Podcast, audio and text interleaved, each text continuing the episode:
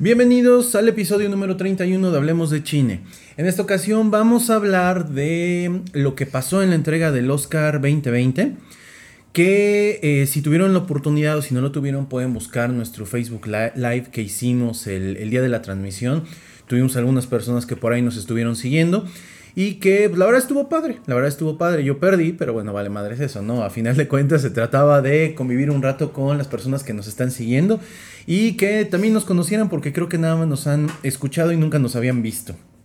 ¿Ok? Entonces, Dani, te saludo, ¿cómo te va? Hola, muy bien, gracias. Como buen perdedor dijiste que era para divertirse, ¿verdad?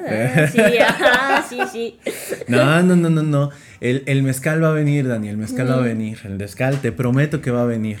Ahorita te puedo ofrecer un, este, ¿qué es? Un caballito de mezcal con todo gusto para que lo acompañes con tu café. Muy bien, entonces comenzamos.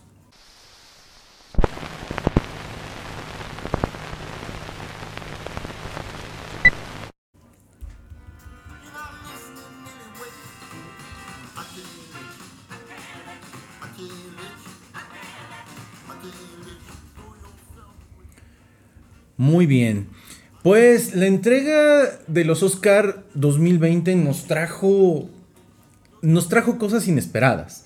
Por primera vez, y no sé qué tan grato sea esto, nos trajo coherencia en los cuatro premios que eh, deberían de ser como el, el hilo conductor, ¿no? La cuestión del guion, la cuestión del director, la cuestión de película y la de, este, ¿cuál era la otra?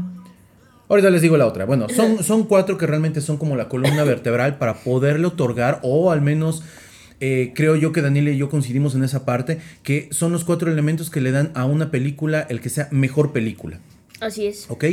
Entonces, eh, vamos a comenzar comentando, no todas las categorías, son 24, 21 categorías, vamos a comentar algunas y vamos a comenzar por... Mejor canción. Perfecto, mejor canción. Bueno, de entrada, y con lo que tenemos que abrir, que creo que fue lo que se había robado la noche hasta la película que ganó. Sí. Eminem. Así es. Ok. Uh. Eminem, no, cuando salió deben de ver nuestra reacción así como de, bueno, eh, fue, fue genuina, si lo ven, si lo ven en el en vivo, la verdad fue genuina porque no esperaba, bueno, yo no esperaba que saliera Eminem, la verdad. Esperaba que saliera Elton John, tal vez, pero no, Eminem no.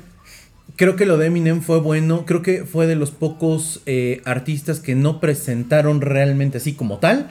Y que fue una grata sorpresa para toda la audiencia. La, mejor reacción es la de. ¿Cómo se llama la chica esta? Billie este, Eilish. Billie Eilish. Que no, nunca entendimos si es no lo conozco, ¿qué haces aquí? Me robaste mi momento. o sea, la verdad yo no entendí. Pero bueno, creo que fue un momento muy grato porque este. Mucha gente se pregunta por qué Eminem está ahí. Eh, ¿Por qué Eminem se presentó en la entrega de premios Oscar? Bueno, Eminem tiene una película que de hecho esta semana están en descuento las películas en, iTunes. Ajá. Este, acabo de comprar precisamente 8 Mile. Uy. Estaba en 39 pesos para los que la quieran. La verdad vale mucho la pena. Este, y pues esa película estuvo nominada al Oscar por mejor canción hace ya algunos ayeres. Sí, y fue, o sea, la verdad, pues, ustedes pensarían, ¿por qué se presentó él? Y por qué fue como tan importante para pues para verlo dentro del, espectáculo de los Oscars y es que Eminem ganó como mejor canción en no me acuerdo qué año pero es la primera y creo que la única eh, canción de hip hop como tal eh, rap que ha ganado en los Oscars la mayoría han sido como las de Toy Story o como las de Frozen saben pero como tal de hip hop o rap es la si no estoy mal es la única canción que ha ganado Sí, la verdad es que fue una muy grata sorpresa. Bueno, eh, creo que después de eso, en cuestión musical, la noche del Oscar como que empezó a caer. Sí. Porque después de eso vino la presentación de este la canción que estamos escuchando. La de Toy Story, la de... Randy Newman. Ajá, I Can Let You. I, ¿Qué? I Can Let You... Throw Yourself Away. Yourself away. Ajá. Em, después de ver Eminem y ver a Randy Newman, que la verdad Randy Newman ya es una persona grande, no, no, como que no traía el punch para, para el momento, pues sí decayó un poquito, inclusive hasta la presentación de Elton John. Pero bueno, ¿cuál fue la ganadora? ¿Cuál fue la ganadora? La ganadora fue I'm Gonna Love Me Again, Rocketman, que fue la película la gran ausente dentro de las nominadas y dentro de varias categorías. Así es. Eh, un gran momento fue ver también a Elton John, que se presentó con esta canción, pero creo que, no sé si leyeron por ahí que a este Tagger Egerton no lo invitaron a la entrega. No sabía que no lo habían invitado, pero pues era evidente que, bueno, cuando sacaron los nominados, fue el gran ausente para mejor actor. Exacto, entonces eso es de llamar la atención porque además, como lo comentamos en ese en vivo, eh, Tiger Ayrton aprendió a cantar. O sea, a lo mejor entonado, pero aprendió a cantar porque ese era uno de los requerimientos del mismo Elton John para el, el actor principal, el protagónico. Y el hecho de que no lo hayas invitado y el hecho de que no haya hecho un dueto, como el año pasado vimos a Lady Gaga junto con este... Eh, Bradley Cooper. Bradley Cooper, eh, pues sí deja un poquito, un poquito que desear. De ahí en fuera las demás este, canciones, pues creo que pues sí dejaban un poquito que desear. La verdad es que no eran, no eran las grandes...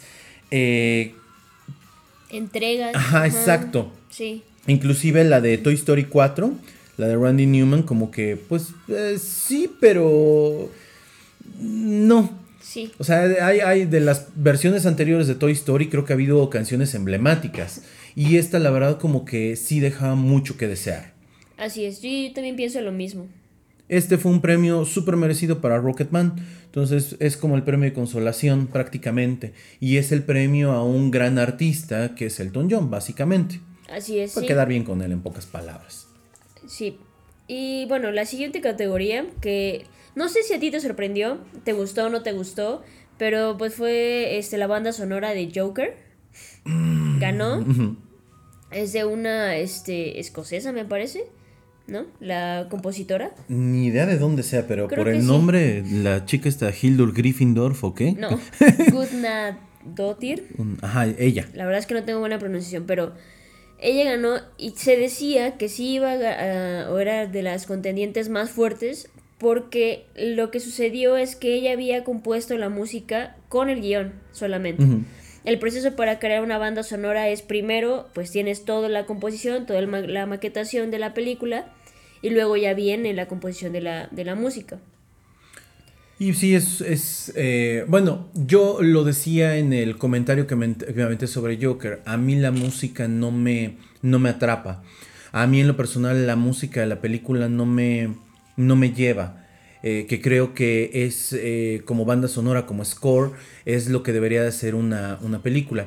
Creo que tampoco, tampoco tiene un sonido característico cuando el villano, eh, estos sonidos que te van marcando cuando entra en la locura, cuando está tranquilo, o sea, como, como para ir identificando los diferentes momentos. A mí en lo personal no me, no me atrapa. Yo lo dije, no me gustó, obviamente no me gustó que ganara.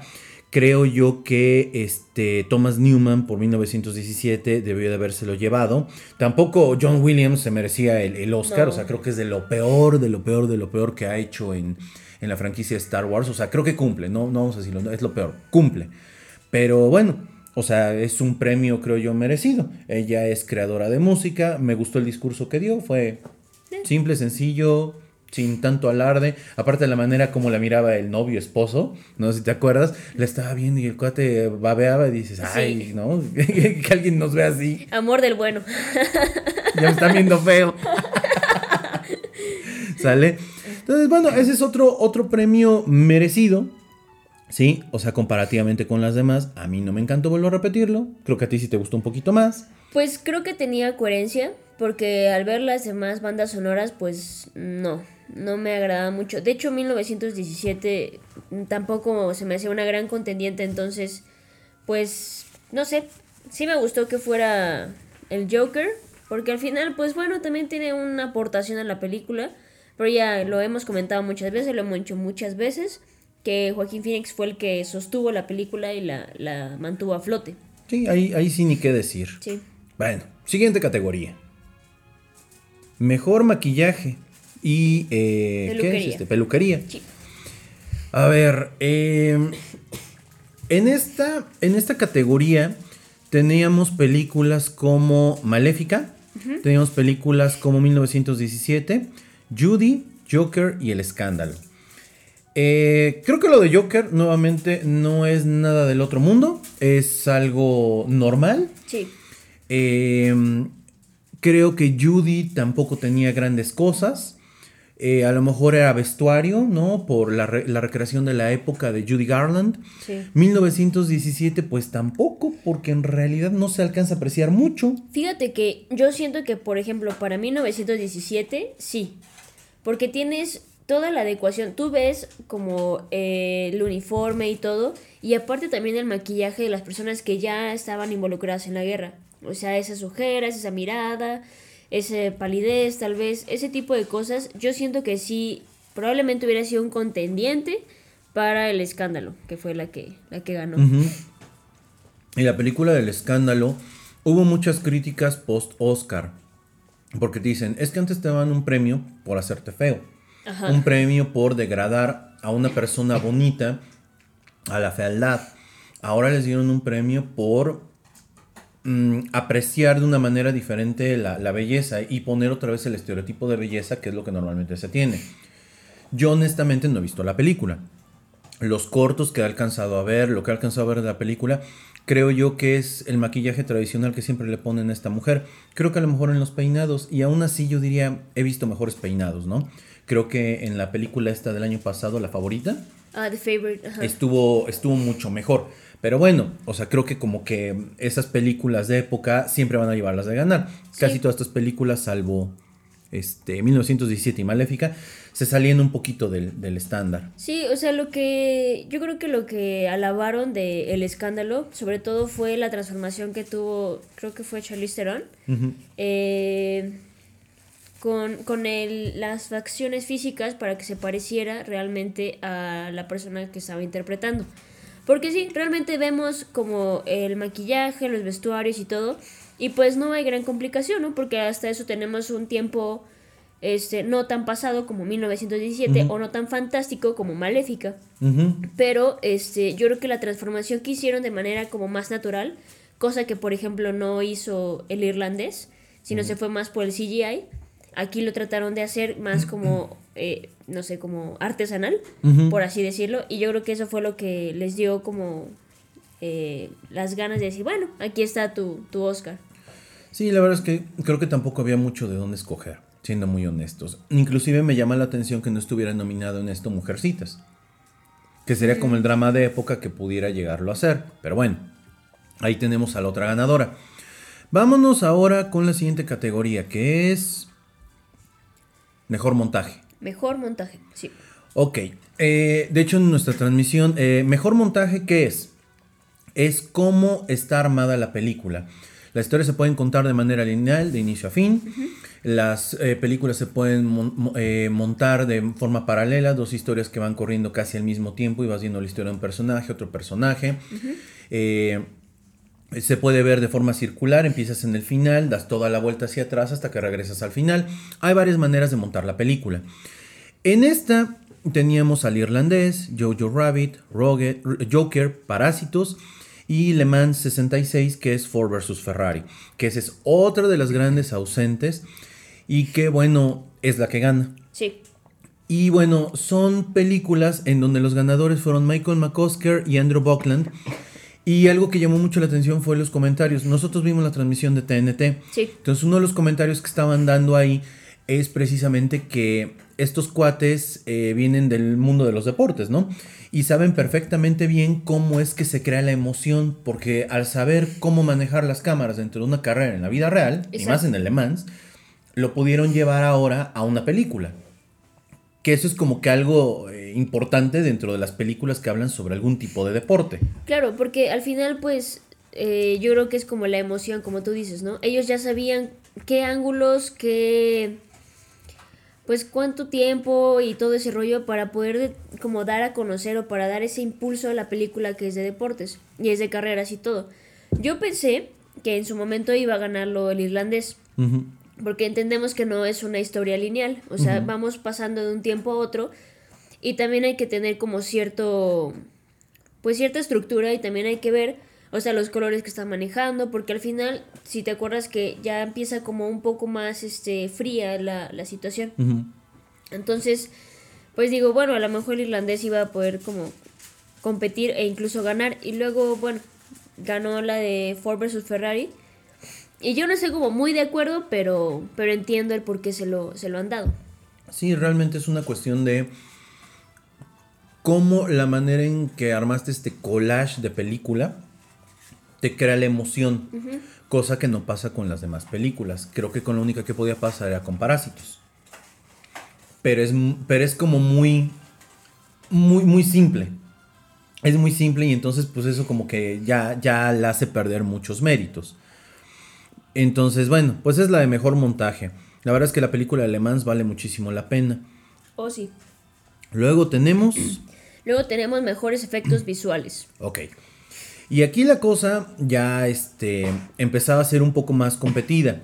Porque teníamos, bueno, de entrada nominaron eh, Avengers Endgame. Eh, creo que la nominaron única y exclusivamente porque es la película más taquillera ahora de la historia. Esperemos a ver qué pasa más adelante. Eh, pero creo que esta es la peor película en efectos especiales. De hecho, sí, yo me atrevo a decir que sí es la peor. Luego pusieron Star Wars, El ascenso de Skywalker. Hay dos películas de Disney.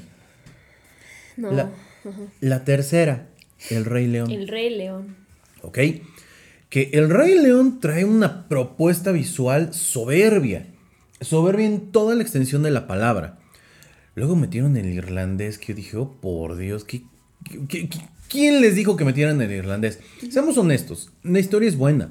No es el mejor trabajo de Scorsese. Pero, pero, o sea, el abuso del CGI se ve todo acartonado.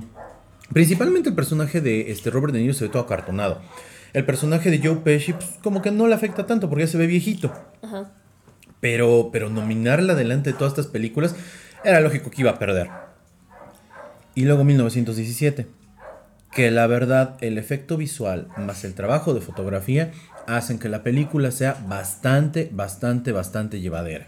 Sí, definitivamente en cuanto a lo visual, ya lo habíamos comentado también en la transmisión, 1917 se lleva de calle a todas las que nos propusieron en este Oscar.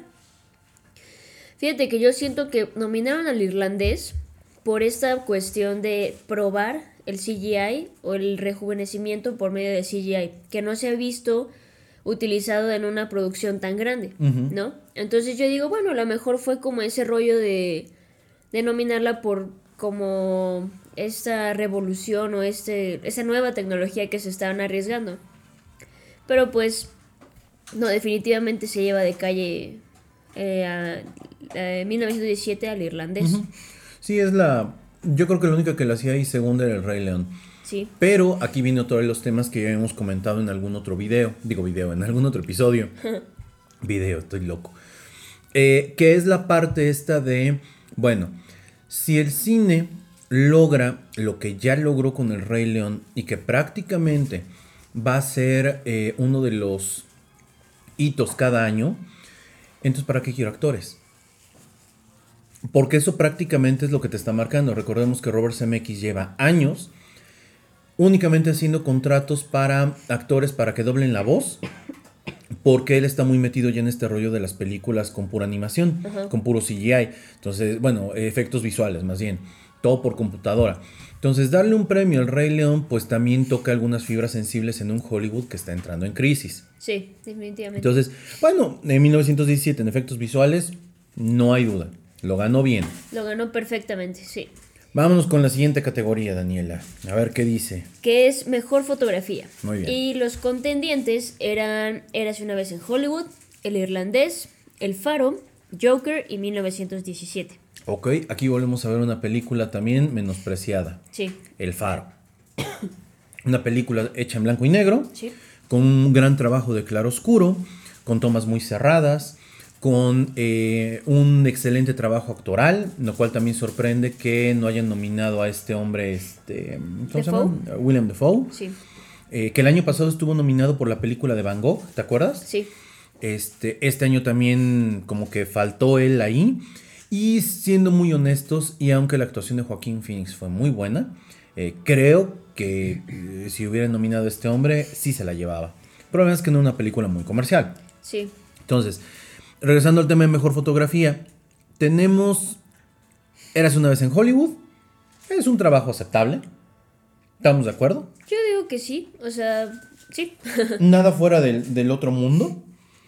Tenemos El Irlandés, que la verdad no es eh, tan grandiosa. O sea, es un trabajo nuevamente aceptable. Sí. Sin grandes este, esfuerzos. El Faro, que es un gran trabajo. Luego Joker. Yo no sé, yo no sé cuál es la fascinación de, Hollywood con el Joker. En efecto, es una película muy popular. Sí. Pero hay una gran fascinación con, el Joker. Y luego 1917, que 1917 es una joya visual, la maldita película. Yo creo que de todo, bueno, no sé, va a ser a lo mejor muy atrevido lo que voy a decir, pero yo creo que de todos los trabajos que ha hecho Roger Dickens, Dickens, o como se pronuncia, este, yo creo que este es el que más ha sobresalido la fotografía, porque ha trabajado con grandes directores y ha propuesto cosas increíbles. A mí la fotografía de Blade Runner 2049, que lo hemos platicado, me fascina. Siento que es una propuesta futurista como, no sé, pues como muy cine noir, post-punk, ¿sabes? Así como medio fuerte. Y a mí me gusta mucho cómo, cómo tiene la fotografía ahí, pero acá es, ahora esta, en esta ocasión, la fotografía fue la que sacó a flote la película de una manera impresionante. Sí, esta esta descripción que la cámara hace de todo lo que es la guerra es lo que se lleva a la película. De hecho, si le hubieran venido como un documental, hubiera estado increíble también. Sí, la verdad es que no, no hay duda. Roger Dickens se lo tenía que llevar, estaba cantadísimo, ya había ganado premios el, este, anteriormente con, con, 1917. Y creo que es la doceava, treceava vez que el tipo está nominado al Oscar. O sea, ya para él es así como de, ah, otro Oscar, ¿no? Bueno, voy para allá. Sí.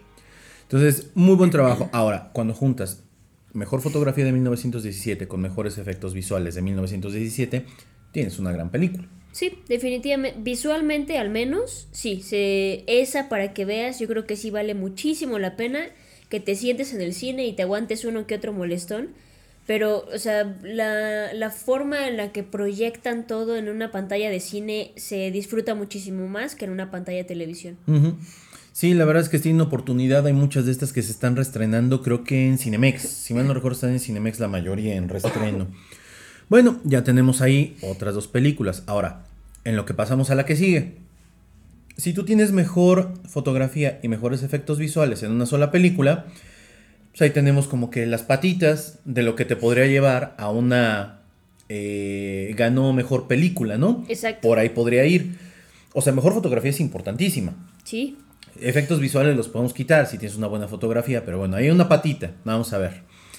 Luego viene mejor mezcla de sonido. Muy bien. Híjole. Aquí yo siento que, por ejemplo, sí estaba medio peleada, porque estaba eh, de contendientes, Érase una vez en Hollywood, estaba Ad Astra, estaba Le Mans, eh, que es lo de Ford vs. Ferrari, Joker y 1917. Sí, y acabó ganando 1917. Cuestión que lo dijimos también en la transmisión en vivo. A ver, si se lo vas a dar a 1917 y también le diste mejor fotografía y mejores efectos visuales, ¿qué carajos no le diste un premio a Dunkirk? Que Dunkirk, o sea, digo, sí, sí, Roger Dickens es un genio con la cámara. Sí. Pero el trabajo que se hace en Dunkirk hace algunos años, pues es un trabajo del cual podríamos decir parte también este hombre, Roger Dickens. Entonces, ¿y cómo se llama? Sam Mendes es el director, ¿no? De la película, este, pero bueno, o sea, no se le dio. No se le dio, y no podemos hablar ya de eso. Sí, ya, ya es. Ya entendemos por qué. Sí, ahí hay algo contra Christopher Nolan, claramente. Pero bueno, se lo lleva a 1917.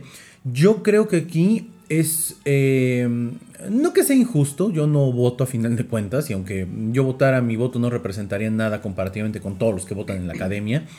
Eh, creo que aquí las dos películas que pudieron haber competido fuertemente eran Le Mans, 66 y Ad Astra.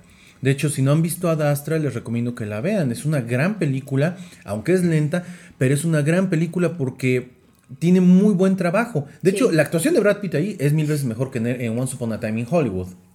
Pero bueno, ni modos, no, no lo lograron. Entonces, gana 1917, muy a mi pesar. Pero bueno, pues ya, ¿qué le vamos a hacer? Sí, yo creo que la que más le podía competir era Alemán. Porque, pues, o sea, yo también lo comentábamos en la transmisión en vivo, que es un poco complicado, o tú como espectador lo puedes notar cuando, cuando el sonido no está bien estructurado. Porque de repente hay diálogos de los personajes y de repente te llega la bomba, ¿no? Así enorme y te distrae. Una pero, sobresaturación. Exactamente, pero en 1917 pues sí hay una estabilidad y a mí también me gustó muchísimo cómo manejaron el audio en Ford vs Ferrari, porque entiendes el poder del auto, pero tampoco te saturan así para decirte... Y tampoco es el clásico paneo, ¿no? Izquierda-derecha. Exactamente. Sí, yo siento que sí tuvo un muy buen trabajo de sonido, pero bueno, al final ganó 1917. Muy bien, seguimos. Montaje de sonido. Mm. Ah, mira. Son dos categorías que van muy de la mano. Digamos que esa es la otra patita. Una patita es la fotografía y el efecto visual. La otra patita es el sonido, mezcla de sonido o montaje de sonido. Mm. Aquí tenemos películas como Star Wars El ascenso de Skywalker, que nadie entiende por qué la nominaron.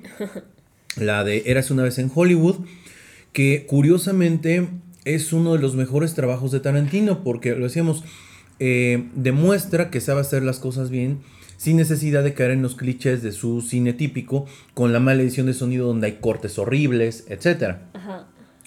Está 1917, también. Está Joker y está Le Mans 66. Y ahora aquí es donde uno dice, ¿dónde está la congruencia?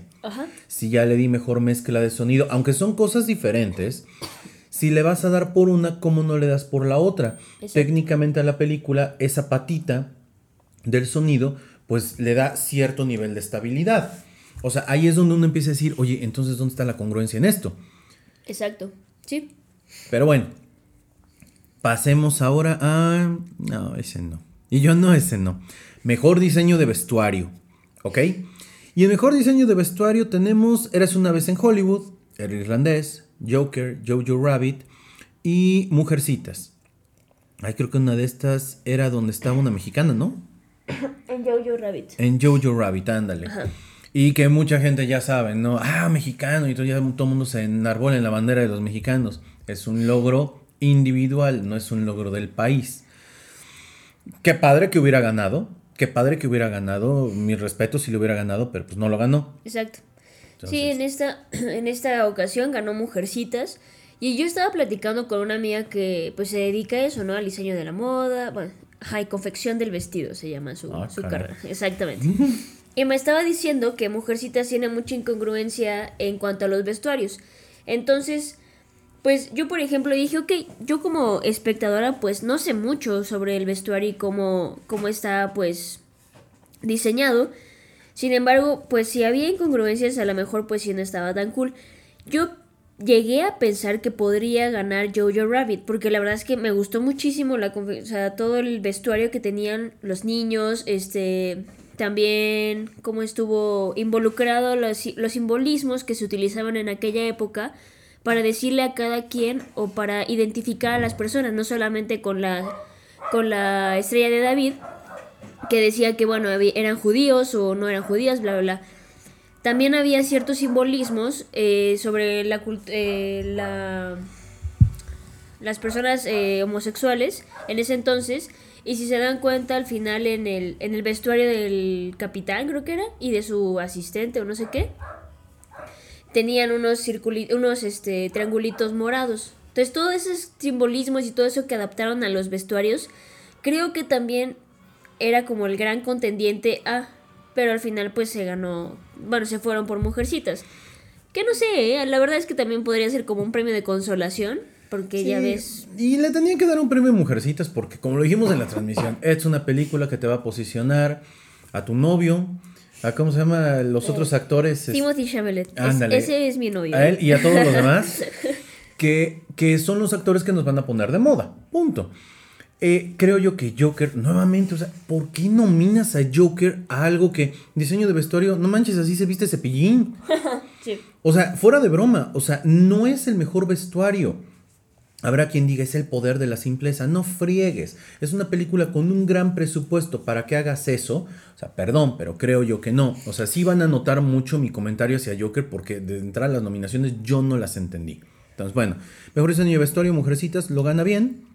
Lo gana bien, sin tantas broncas. Fíjate que también era así una vez en Hollywood, tampoco lo veía muy... O sea, lo adaptaron bien a la época, eso sí hay que decirlo.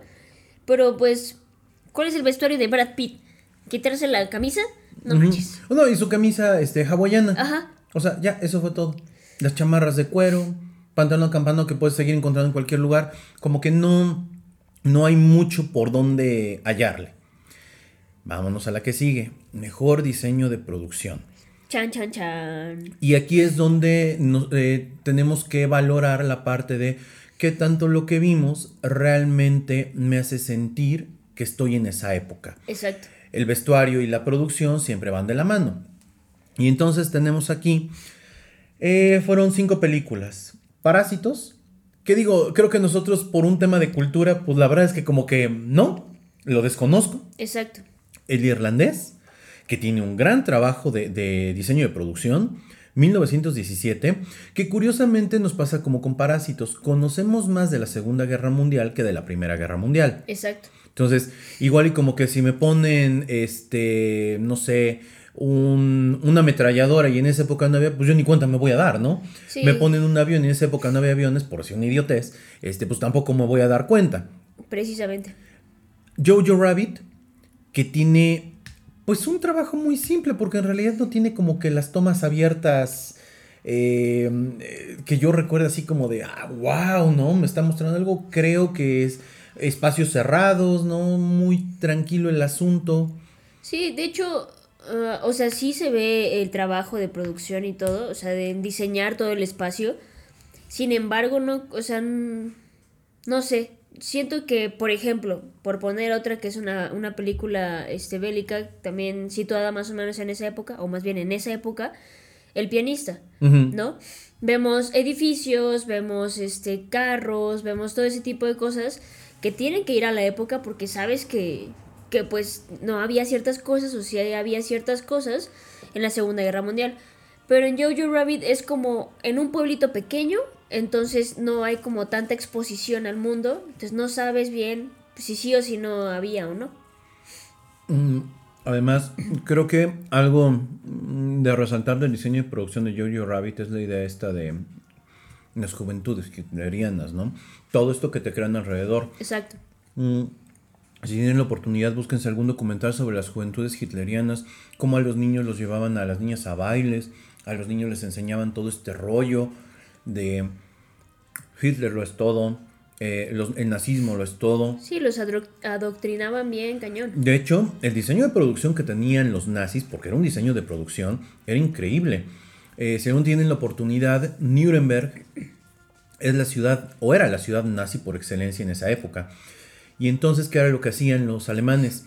Eh, hacían sus grandes desfiles con antorchas y todo por diseño de producción y daban vueltas y vueltas y vueltas sobre varias calles. ¿Para qué? Para hacerle creer a la gente que ellos eran así, muchísimos. Enormes. Lo hacían en el Docucentrum, que era el coliseo, este tipo romano en donde Hitler daba las grandes conferencias.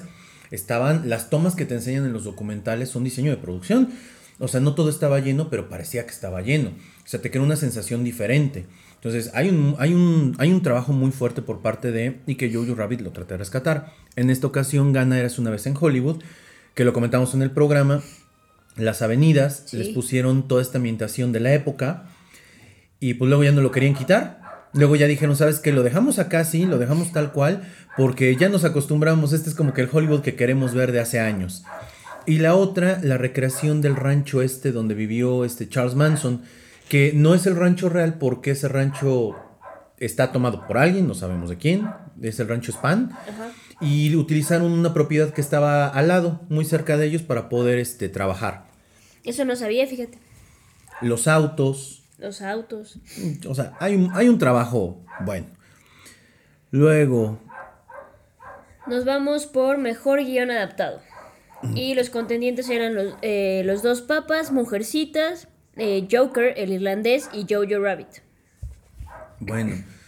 Acá yo que descubrí que Los dos papas era una adaptación. Yo la verdad desconocía por completo ese, ese aspecto de la, del, del guion. Luego tenemos Mujercitas. Que híjole, nominar Mujercitas y es así como ridículo. Hemos visto un montón de adaptaciones de esto. Es lo mismo. Pero bueno, la nominaron. Joker, eso cómo me encabronó. Porque según Todd Phillips y Scott Silver, no, no, no, esta es una historia original del Joker. Nunca se ha visto una. Entonces, ¿cómo puede ser mejor guion adaptado? Debió de haber sido un eh, guion original. O sea, hay una gran incongruencia en todo esto. Critíquenle por donde quieran. Pero no vi ninguna historia adaptada del Joker que yo hubiera conocido. Yo lo veo más como una historia original. Sí, porque, o sea, van a decir, oye, pero pues está basado en un personaje de cómics y todo eso. Pues sí, pero ¿cuántos guiones adaptados no han sido basados, no sé, en Hitler, en alguna persona que existió o existe? Entonces, realmente como desfasarte de esa situación fue... A mí no me molestó tanto como Omar. A mí sí. Pero sí veo la incongruencia en esa parte. ¿Por qué mejor guion adaptado si no estás adaptando ningún cómic? A lo mejor, por ejemplo, de Killing Joke, ¿no? Ahí sí la, le pones como guion adaptado. Y de hecho, lo único que toman de Killing Joke es el nombre de Arthur Fleck. Ya, eso es todo. O sea, co- sí, oh, uy, gran adaptación. O sea, no, o sea, por la película animada, la de The Killing Joke, o sea, es casi casi cuadro a cuadro de lo que es el, El el cómic. cómic. Ajá. Entonces, ok, ahí sí te creo que sea mejor guion adaptado. Pero acá, pues realmente no. ¿Dónde está la historia que tú estás contando, que pasaste a un guion y que la proyectaste, bueno, lo, lo desarrollaste como imagen y audiovisual? Ahora, creo que hay algo importante aquí y que vale la pena resaltar y creo que, eh, no me acuerdo si lo comentamos ese día en la transmisión, pero creo yo que para poder emitir un juicio con respecto a si fue un buen guion adaptado es que debimos de haber leído la obra. Precisamente. Como para saber, o sea, yo digo, bueno, ganó Jojo Rabbit, muy bien por Tai- Taika Waititi. Ajá. Oye, hubiera ganado Steven Salian por el irlandés, bien por ese güey. Oye, ganó Greta Gerwin de Mujercitas, bien, o sea, la neta, bueno, yo sí leí Mujercitas, Ajá. pero si no leíste las demás, como obras, ¿cómo sabes qué, qué realmente están tomando para? Exacto. Sí. Y si eso, no, no tenemos los elementos, en realidad eso, igual ni los de la academia lo tienen, pero bueno. Vamos ahora con lo que es el mejor guion original. Y bueno, aquí viene la primera sorpresa de la noche de ese, de ese domingo. Teníamos este Knives Out, Ryan Johnson, que le pusieron puñales por la espalda, ¿no? Quentin Tarantino por Eras una vez en Hollywood, que hubiera sido la tercera vez que ganaba un Oscar por esto. Yo iba por él. Sam Mendes por 1917. Eh, Noah Baumbach por Historia de un matrimonio, que yo les insisto, si no han visto Kramer vs. Kramer, ya sé que parezco reloj de repetición, chequenla porque, o sea, en todo caso yo diría es una adaptación, una readaptación de Kramer, vs. Kramer. Y la gran sorpresa de la noche fue la ganadora, Bong Joon-ho y Han Jin-won por Parásitos. Así es. Fíjate que yo no pensé que iba a ganar. Yo pensé que sí se lo iban a dar a Quentin Tarantino, la verdad. Porque venía, venía muy fuerte como esta onda de Hollywood y regresar al Hollywood de antes. Yo nunca me fui por este por Knives Out. Muy buena película, divierte y todo. Pero siento que es, ya lo hemos visto en muchas novelas de como de detectives, como tipo Sherlock o La como culpa es- es del mayordomo. ¿no? Exactamente. ¿Cuántas películas de crímenes eh, donde no pueden salir de la casa o del tren o no sé qué? Entonces, ok, pues no me iba mucho por, por guion original. 1917 no, definitivamente No. no. porque no siento que tenga una historia 1917 más que sea una historia visual. Pero en cuanto a personajes y desarrollo de personaje, no, no vi ninguno. Como guion original a 1917 le pasa lo mismo que al Rey León. Es como un documental del National Geographic o un documental del Discovery Channel. Exacto. Creo yo que eso es lo que pasa. Precisamente. Y también historia de un matrimonio, pues me gustó, pero no que digas así, wow, qué bruto. Y pues ganó Parásitos. Y ganó Ok. Parásitos. Y ahí fue donde empezamos. Si le das mejor guion original, se está perfilando para que gane mejor película extranjera. Y en la lógica que gane mejor película. Así es. Porque el guion es el alma de la película, prácticamente. La fotografía es como, como tú vas armando el esqueleto prácticamente de la película. ¿Sale? Pero no ganó fotografía. Así es. Vamos al siguiente. Vámonos por mm, mejor película de animación. Y bueno, después de haber visto cuántas veces estuvo hasta este momento nominado Disney, Mm, pues había que darle un premio. Y entonces, mejor película de animación, Toy Story 4. Toy Story 4. Sí, pero bueno, muchos se iban porque Klaus dicen que está muy buena. Yo no lo he visto, la verdad. Pero dicen que es muy buena animación, buena historia, entonces que merecía tener eh, el premio a mejor este, película de animación. ¿Cuál es el problema con Klaus? Netflix. Es Su es Klaus Netflix. Y eso es un problema. Ahorita vamos a ir viendo cómo, ¿por qué? Y fíjate que ahorita que mencionas eso, también siento que en algunas nominaciones que ya comentamos del irlandés, también tuvo mucho que ver que no le dieran el premio porque pues venía también de, de Netflix.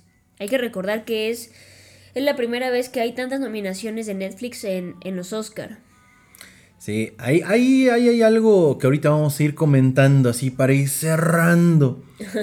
Viene mejor película internacional. Las dos contendientes básicamente eran Dolor y Gloria de Pedro Almodóvar, película española, y Parásitos de Corea del Sur.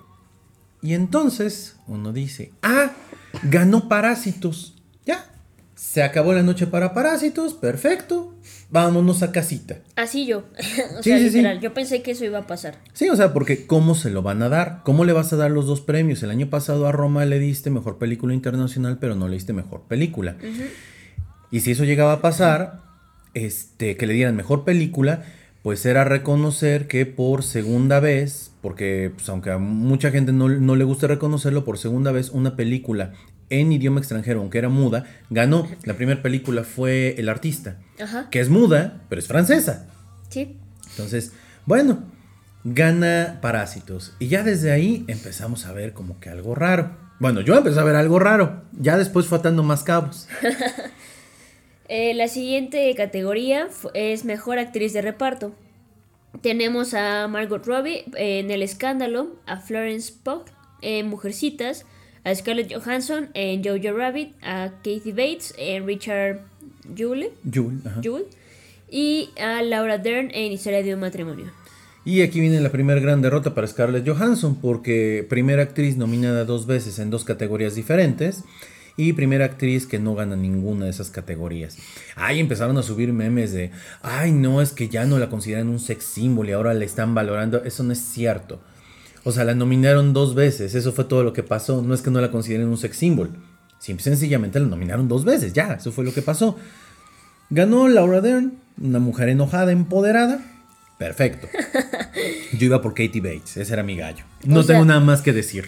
Yo, yo no he visto eh, la película donde aparece Katie Bates, pero de la partecita que pasó, aparte de, conocer los trabajos que ha hecho esta mujer, es una actriz completamente dedicada a, los papeles que, que interpreta.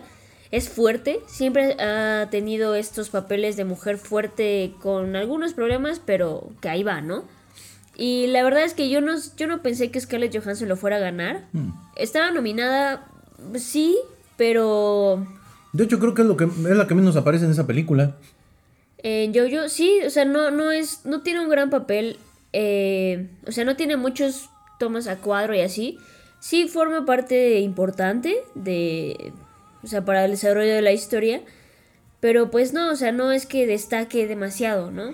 Y ahora, si nominaste a Margot Robbie en un papel de mejor actriz de reparto en una película donde realmente no brilla tanto, no entiendo por qué no le diste el año pasado el, el mejor actriz eh, por la película de Aitonia, o hace dos años, no me Hace acuerdo. dos, creo. Ajá. Que es una gran película.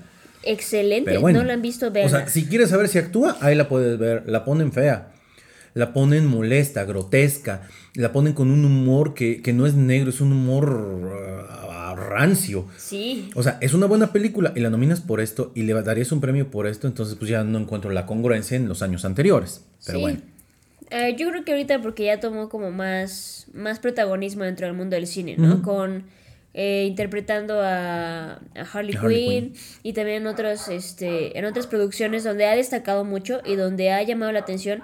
Desafortunadamente por su físico, porque también estuvo con Quentin Tarantino, en donde también visualmente como que, pues sí, la explota un poco. Pero pues bueno, o sea, tenemos a Laura Dern como, como la ganadora de este... Aparte fue un gran año para ella. Sí. Salió en Once Upon a Time, salió en esta de... Ay, ¿cómo se llama la película? Este... ¿Se me fue el nombre? este, el escándalo. El escándalo. ¿En qué otra salió? Este...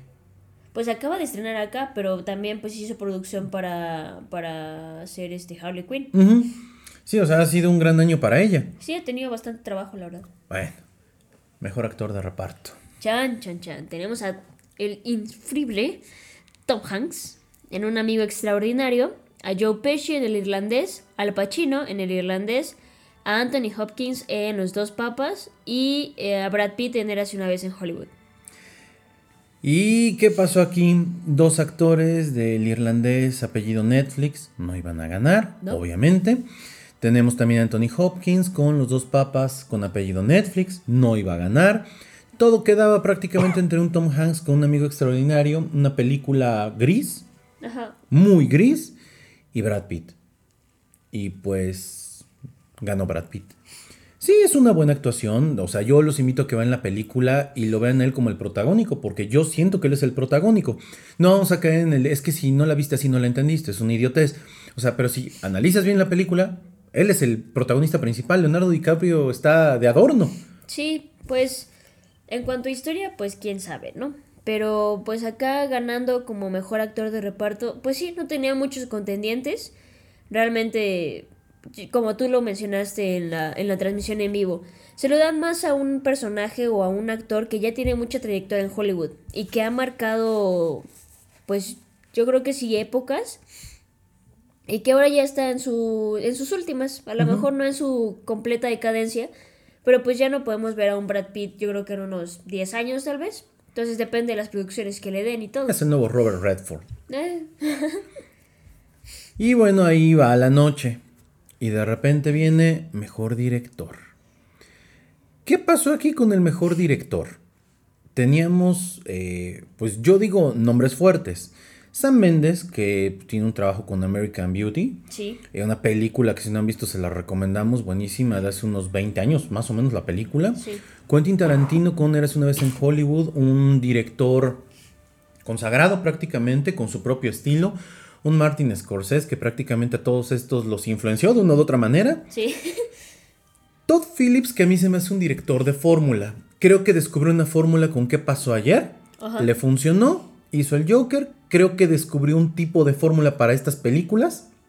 No sé qué tanto le vaya a resultar. Y Bong Joon-ho, que mm, la última, bueno, la película anterior que yo lo considero la de Mother, ¿no? Así se llama la película, Mother. No me acuerdo. También es una producción, este, eh, obviamente coreana. Ajá. Y uno dice, bueno, creo que todos eh, o la mayoría nos fuimos por, bueno, no creo que se lo den mejor director. Y oh sorpresa, le van dando mejor director. Creo yo que es de las reacciones más emotivas, tanto la de mejor guion Ajá. como la película internacional, como mejor dirección, porque el cuate de lo más natural, lo más tranquilo, esa escena donde está con los Oscar viéndolo y lo hace como My Precious. Es- Está increíble. O sea, es un tipo que ni siquiera lo esperaba. No, o sea, entendemos que la película es buena, entendemos y lo sabemos que la película, mucha gente allá afuera dice, es que la película no, que no representa nada. Ay, bueno, ya será tu opinión, Ujú. pero realmente en lo técnico y en lo, pues sí, en el guion y todo, es una película buena. Yo pensé que se le iban a dar a Quentin Tarantino, sobre todo por la trayectoria que ha llevado. O sea, por las películas que, que ha ofrecido a Hollywood, porque al final, quieras o no, son películas 100% hollywoodenses las, de, las de Quentin Tarantino, reflejan un estadounidense promedio con aspiraciones, pues promedio y todo. Es lo que iba a decir, promedio. Sí, porque al final eh, lo vemos bien y sí, o sea, es, es el típico cine americano eh, donde el héroe llega, salva a todos y hay sangre, violencia, no sé qué, pero termina siendo chingón, ¿no? Un final feliz. Exacto, Aunque no pareciera. aunque no. Y yo pensé que se le iban a dar a él por trayectoria, porque también, pues supuestamente esta era la última película o de los últimos proyectos que va, que va a dirigir. O a Sam Méndez, porque traía este hilo de las demás premiaciones. Ajá. A Martin Scorsese obviamente no se lo iban a dar por una cuestión de Martin Scorsese Netflix. Así es. O a Todd Phillips como bienvenido papá, bienvenido, pero tampoco pasó. Cuando se lo dan a Bong Joon-ho fue así como de wow, y aparte tienen que ver nuestra reacción, pues fue así de güey. Sí. O sea, a mí la película de Parásitos se me hace la mejor película de este año. Por supuesto que lo es. Pero yo me fui a la hora de elegir mis favoritas y quién iba a ganar por el tema de Hollywood no, no se los va a dar. no premia como debería a veces. Exactamente. Sí. Y entonces fíjate, mejor guion. Ajá. Es decir, ahí está el alma de la película. Este, mejor película internacional. Mejor dirección. Así es. Vámonos por actriz principal. Y ahora en esta contienda estaba pues Scarlett Johansson, su segunda nominación de la noche por Historia de un matrimonio, eh, Charlize Theron por El escándalo, Bombshell se llama en inglés, Cynthia Erivo por Harriet. La verdad no he visto la película, no vi mucha promoción de Ni ella tampoco se me antoja. y no sé la verdad de qué trate, pero bueno, estaba nominada para mejor actriz. Eh, Saoirse Ronan, no sé si se pronuncia así, por Mujercitas y este René Zellweger Ajá. Zellweger por Judy. Híjole. Aquí la verdad es que no había competencia. O sea, se le iban a dar a René porque todas las demás premiaciones que importan se lo dieron a René. Ya, no existió nadie más. O sea, comparativamente con las otras actrices, pues eh, sí tiene un handicap porque está interpretando a una a un eh, ícono de la cultura pop americana que es esta este, Judy Garland, mamá de Liza Minnelli. Eh, muestra, ya saben, eh, ca- casi siempre que, una, que a una mujer le dan, y, y no es denostativo ni del patriarcado opresor, pero cuando le dan una de estas películas en donde hace eh, o interpreta a una mujer fuerte, luchona, que sale adelante, bla, bla, casi siempre le dan en Oscar. Sí, pues, por ejemplo, teníamos también otra contienda acá, ¿no? Por Scarlett Johansson. Porque justamente la película va de eso, va sobre de encontrar el camino que ella quiere más allá de ser la esposa de y la mamá de, ¿no? Sin embargo, pues, eh, no sé, mucha gente no le gustó la actuación de Scarlett Johansson en, en A Marriage Story. A mí me hizo enojar. No es que no me haya gustado. Me, me, me, me hacía así como. "Ah". O sea, logra el objetivo. Claro. Pues no lo sé, pero al final pues no se lo dieron a ella, se lo dieron a, a René. Y la verdad es que a mí no me gustó mucho eso. Yo vi la película y la verdad es que no la pude seguir viendo más de 25 minutos. No me gustó para nada. La actuación de ella, pues, eh, pero en sí la película, Oye, es que te invito a ver otras películas de ella. A veces es medio insufrible. Sí, a mí no, no, no me agrada mucho. Tiene algunas buenas películas por ahí, pero son películas palomeras domingueras. sí. Ah, pues ella es la de... No, ella no es. No, no es. Igual. Ya, ya, ella es la de, ¿cómo se llama? Este, el diario de Bridget Jones, Ah, el bebé de sí Bridget es. Jones. Sí, sí, es ella. Aparte, esta mujer es como Christian Bale. No con el talento de Christian Bale. Es camaleónica porque sube de peso, baja de peso, sube de peso, baja de peso, sube de peso, baja de peso. Dice Sí. que canta, pero en realidad no canta. En fin. Y bueno, eh, después de dar el premio a mejor actriz, se fueron para mejor actor principal. Muy bien. Y aquí teníamos a Antonio Banderas, que no se lo iban a dar. A Jonathan Price por los dos papas, que hace, ha- hace un papel decoroso. Hace un papel decoroso. Me gusta mucho lo que decías ese día en la transmisión de aprendí a hablar español y como argentino y no se le nota el acento. Exacto.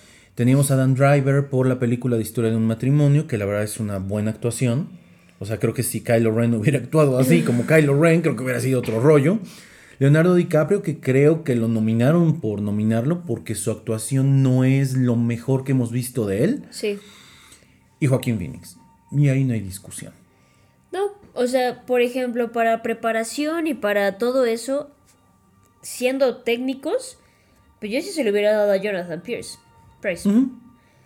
Porque la verdad es que viendo las entrevistas, y yo no me había fijado, no me había percatado que el actor es inglés, y cuando tú lo escuchas hablar argentino, o sea, con el acento argentino, tú dices, este cuate es argentino. Ujú, Yo también pensaba que era que hablaba español, imitaba el acento argentino y que también hablaba inglés, pero no, es No, inglés. Es inglés y no sabe español, amigos. Tú, tú le hablas en español y no te entiende. Pero él se aprendió todos sus diálogos en español y se los aprendió con el acento argentino para poder este, imitar a, a- Bueno, para poder llegar al papel bien de, de los dos papas.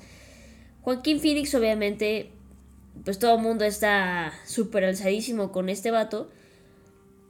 Porque pues es que él mantiene la película. Y es uno de los villanos más fregones que tiene, yo creo que el mundo de los cómics. Sí, eh, hubo muchos comparativos entre que si Jack Nicholson, que si Heath Ledger, este, ¿cómo se llama el otro? El, el que a nadie le gustó. Ah, este. Jared Leto. Jared Leto, él, el mismo actor de la televisión, Mark Hamill con la interpretación vocal que Vocal, tiene. O sea, creo que eh, el Joker es uno de estos eh, personajes emblemáticos de la cultura pop que con un buen actor, ya sea voz, ya sea interpretación, sale. Lleva la película, yo vuelvo a insistir, eh, le falta un antagónico Sí. como para, que le- para poder mostrar que realmente es, eh, es el Joker porque nunca lo vemos tal cual. Pero bueno, o sea, a final de cuentas hay que reconocerle al tipo que se metió en el papel. Sí. No me gustó su discurso de aceptación. Yo pensé que estaba drogado. Me, me desesperó un poquito y un momento emotivo cuando menciona a su hermano que falleció hace bastantes años. A este. Él es Joaquín Phoenix, ¿cómo se llama? Este. Jonathan Phoenix, no. No. Eh, ese es el hermano de Christopher sí, sí, sí. No, no, no, se me fue el nombre, se me fue el nombre. Este. Bueno, cuando, cuando lo menciona él, porque su hermano estaba eh, destinado. River Phoenix.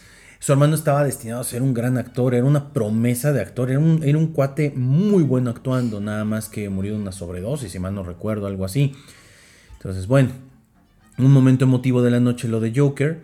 Este, pero pues bueno, avancemos. Y bueno, pues ya se viene la última categoría, la que todos estábamos esperando. Había nominaciones que decías, ¿qué? Y había unos faltantes que decías, ¿cómo no pudiste meter a estas películas dentro de las nominaciones? Llámese El Faro. ¿no? Que yo creo que es una de las que más como ningunearon, así Ujú. como, "Ah, te va. Ad Astra no creo que se mereciera como No. mejor película, pero pues bueno, también fue muy olvidada. Oye, pero si metiste mujercitas, Adastra. A ver, ¿qué películas estaban nominadas? Ford vs. Ferrari o Le Mans 66, El Irlandés, Jojo Rabbit, Joker, Mujercitas, Historia de un matrimonio 1917, Eras una vez en Hollywood y Parásitos. Nueve películas es una exageración. Si ustedes ya vieron todas estas, ustedes sabrán en un acto de honestidad que Parasite es la mejor película. ¿Ok? La historia prácticamente te va a matar todo lo demás. O sea, buena cinematografía, lo que sea, pero es una muy buena historia. La historia se cuenta sola. Y fíjate que también en cuanto a fotografía, ok, pues no, no podemos competir contra 1917, pero cumple, cumple bastante Sí. bien, tiene un buen montaje, yo también creo. Tengo una amiga que dice que es imposible que haya ganado este Parasite si tiene un hoyo enorme de guion, que yo no siento que haya tenido como como hay unas fallas de guion, pero bueno, si ustedes también opinan lo mismo, coméntenos díganos que, o sea, en qué ustedes creen que haya fallado el guion en ese aspecto.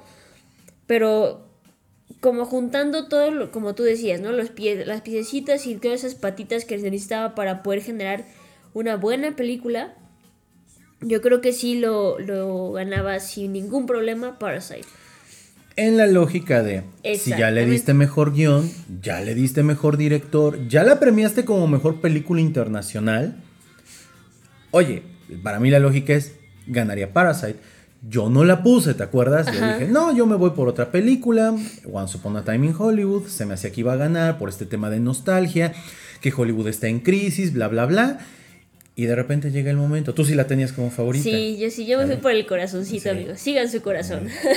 Y de repente dicen Parasite. Y entonces. ¡Pum! Ni, ni el director se pudo creer que la estaban. No, bueno, que la había ganado para mejor película. Porque yo en mi lógica decía, bueno, si le van a dar para mejor película extranjera, pues ya es como el premio de consolación para no darle la mejor película. Y dije, ok, entonces creo que ya perdí, porque yo creo que sí se la van a dar o a Érase una vez en Hollywood, o nos van a salir con una sorpresa de 1917 por la fotografía, o ya de plano para verse políticamente correctos a Mujercitas. Mira, yo dije, ¿se la dan a Joker? Qué tontería. Ah, sí, no. No podrían dárselo a Joker por pues, ser una película popular. O sea, entonces es una categoría de película más popular. Sí. Que ya lo intentaron y no lo pudieron poner. Eras una vez en Hollywood. Mi idea era, Hollywood está en crisis, esto recupera valores de Hollywood, bla, bla, bla. 1917, siguiendo la lógica de las premiaciones de otros lados, tuvo que haber ganado. Sí. Historia de un matrimonio, apellido Netflix, no iba a ganar. No. Le Mans 66, la despreciaste desde que la nominaste. El irlandés, apellido Netflix, tampoco. Tampoco. Sí. Jojo Rabbit, pues es una película políticamente incorrecta cuando Hollywood es 100% judío. Exactamente. Y pues Parasite, que era la mejor, gana Parasite. Ese día cerramos el programa, nos despedimos, yo menté madres porque perdí, al demonio, vámonos. Pero después uno empieza a reflexionar, ya, ya, no, no, no, en, el, no en el calor del momento. Y dije, a ver, momento, ¿por qué le aplaudieron a la asiática esta y le pidieron Tom Hanks eh, sí, sí, no sé qué. Y todos empezando, la primera fila empezó a aplaudir. Sí, sí, sí. Y dije, a ver, momento. Y me puse a investigar un poquito. Sí, porque hasta se ve a. Creo que era Charlize Theron que, que estaba pidiendo que se alzara el micrófono, ¿no? Porque iba a hablar ella. Claro, o sea, además eran actores los que estaban pidiendo y salieron a cuadro así de sí, que hable, que hable, que hable. Pasó toda la producción prácticamente de la película Parasite. Sí. Y dije, bueno, pero ¿por qué? ¿Por qué ganó Parasite? Es una buena película. Sí, sí tiene una columna vertebral y un alma buena la película con el guion. Pero ¿por qué ganó Parasite? Y de repente, pues me puse, ya sabes, ¿no? Un poquito curioso. Ajá. Y de repente encontré algunos datos que son interesantes. Primero, ¿quién era la asiática que habló? Su nombre es Mickey Lee. ¿Ok? ¿Y quién es Mickey Lee? Mickey Lee es una este, vicepresidente de una empresa que se llama CJ Group. CJ Group es una empresa que hace muchísimos años era una eh, rama de Samsung y empezó en el rollo este de los agronegocios, si mal no recuerdo. ¿Qué fue lo que pasó con CJ Group? Fueron creciendo históricamente al grado de que ahora se dedica a industria de alimentos, servicio de alimentos, farmacéutica, biotecnología, entretenimiento y medios, compras en el hogar y logística. Y curiosamente, curiosamente, esta mujer tiene dinero metido o es una de las grandes accionistas de una empresa que igual y te suena, llamada DreamWorks. Wow. ¿Ok?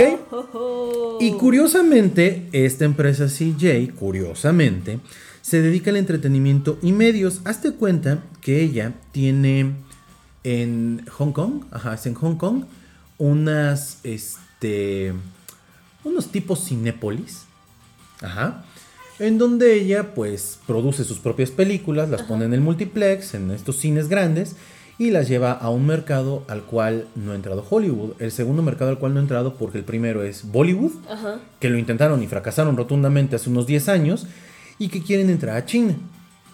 Y curiosamente esta mujer acaba de entrar a China con todos sus complejos. O sea, sus complejos, no complejos mentales, sus complejos este, Sí, sí, sí, de- de, de de cine. cine, sí. Eh, O sea, tiene acaparado ahora un canal de distribución muy grande. El mercado chino representa miles de dólares. Claro, son miles de personas. Y las películas de Hollywood no llegan. ¿Por qué? Porque hay una cuestión proteccionista muy fuerte, porque ellos prefieren ir a ver una cuestión eh, a lo mejor del el aislamiento que pueden llegar a tener, ir a ver Son Wukong o este Viaje al Oeste, películas que hablen sobre sus- su, su- su cultura, a ir a ver una gringada americana. De hecho, hay varios intentos de, de llegar a este cine. Eh, ¿Te acuerdas de esta mala película de Matt Damon? este, de la Gran Muralla, que mezcla la muralla de China con viajes Ah, sí, este, sí, sí. interdimensionales y no sé qué tanto. O sea, esos son como que los primeros bocetos. ¿Por qué ganó Parasite? O sea, yo no estoy diciendo que sea mala película. Me parece muy buena película. Pero en un momento en que Hollywood está en crisis, uno bien romántico aquí pensando, no, vamos a regresar al cine hollywoodense, clásico, donde vamos a ver producciones, historias y no efectos. Pues resulta que no es así. Resulta que vamos más hacia la parte de, ok, me valen madres que a ti no te guste. Estos son blockbusters y los voy a llevar allá. Y si Netflix me cierra los caminos por este lado porque acapara el canal de distribución del streaming, yo me voy a China, en donde ya tengo un canal de entrada con los cines y me la pelas Netflix. Jesús de Nazaret. Ok, o sea, habría que ver porque, porque aunque es una empresa coreana, o sea, tiene gran capital ahora en China y ahora en Estados Unidos. Que no les caiga de extraño que ahora empecemos a tener un bombardeo directo de directores coreanos, que ya lo estamos empezando a ver, Ajá. y una gran cultura coreana porque le están apostando pero con todo a esto. Digo, yo lo pongo aquí sobre la mesa. Ojalá y en algún otro momento lo podamos platicar como un- una retrospectiva. De, ¿Te acuerdas cuando platicamos de esta mujer? Eh, Mickey Lee se escribe M-I-K-Y-L-E-E E, porque si tú pones Mickey Lee con I latina al final, te aparece la actriz de Parasite, que curiosamente se llama, yo creo que debe ser su hija. Y busquen un poquito de CJ, CJ este, Group. CJ Group, una empresa coreana. ¿Por qué ganó Parasite? Es una buena historia. Qué bueno, qué bueno que, que, estas grandes empresas nos callen a madrazos de billetazos con cosas bien hechas. Ojalá y otras pudieras, pudieran aprender, ¿no? Como el cine mexicano. Sí. Pero pues ahí está, una pequeña respuesta a por qué ganó Parasite y por qué no ganaron las demás. Está loco, ¿no? Está bien intenso, ¿eh? Está loco. Yo quería llegar a eso precisamente porque pues las demás son buenas historias. Pero ¿por qué ganó Parasite? ¿Por qué no ganó este, ¿cómo se llama? Eh, Roma Mejor Película. No ganó porque era Netflix. Claro. No ganó porque, imagínate que hubiera venido por el apoyo. Vamos a poner la familia Ramírez, que no sé si sigan siendo los dueños todavía eh, en completo de lo que es Cinépolis. Cinépolis ya está en muchas partes del mundo y no para canal, pero tiene puntos estratégicos de. Sí. A lo mejor por ahí está el paso, el siguiente paso para el cine mexicano. ¡Wow! Muy bien. Pues bueno, si ustedes quieren ahondar un poquito más con respecto a lo que platicamos ese día del Oscar, pueden ver nuestro, nuestro directo. Este, nos vemos nosotros porque por derechos no podemos poner la transmisión de TNT en imagen. Exacto. Se oye un poquito de lo que están eh, comentando ahí en TNT, pero este, dura un poquito más que esto. Aquí lo tratamos de hacer sintético. Esperamos un ratito para ponerlo porque tenemos un video previo, nuestro, nuestro, perdón, nuestro audio número 30, donde hablamos de películas de deportes. Que por cierto, Iván me dijo, escribió en Facebook, no sé si viste, que, este, que no hay películas buenas de, de fútbol. De fútbol americano, sí. Dije, no, de fútbol soccer. ¿De soccer? De fútbol soccer. Y dije, pues, habría, habría que ver. Digo, a ti te gusta Gol, es una cuestión personal, pero sí, o sea, como que falta una película así, que digas, chida. una película chida, exactamente de fútbol. O sea, que, técnicamente, por historia y todo, realmente nos dé algo interesante. Sí, no, no hay. Sí, habría, habría que ver si encontramos alguna para otro programa de películas de deportes. pues bien. Dani, ¿algo más que agregar? Nada más, te disculpen si me escucha medio rara, pero estoy medio enferma. Está cruda. Digo. pues nada más, sería todo lo que tenemos que decir. Esperamos el próximo año poder comentarles un poco más, volver a hacer un live en el 2021. Iremos viendo en este año, prometemos las películas que vamos como candidateando para que no nos vaya ganando el tiempo. Sí. Y esperamos que les haya gustado, ¿sale? Eh, recuerden que este es un programa patrocinado por billionscomics.shop, la tienda del coleccionista de cómics. Y que este, si quieren algún contenido en especial, este, quieren decirnos algo, nos pueden seguir en nuestras redes sociales que son eh, Facebook, Hablemos de Chine, eh, Twitter, arroba Hablemos de Chine, Instagram, Hablemos de Chine. ¿Sale? Próximamente tendremos LinkedIn. Exactamente, porque ya somos niños grandes y ahora tenemos nuestro currículum de Hablemos de Chine ahí. Claro que sí. Perfecto. Si no hay más, entonces nosotros nos despedimos y nos vemos en otra emisión de Hablemos de Chine. Chao. Adiós.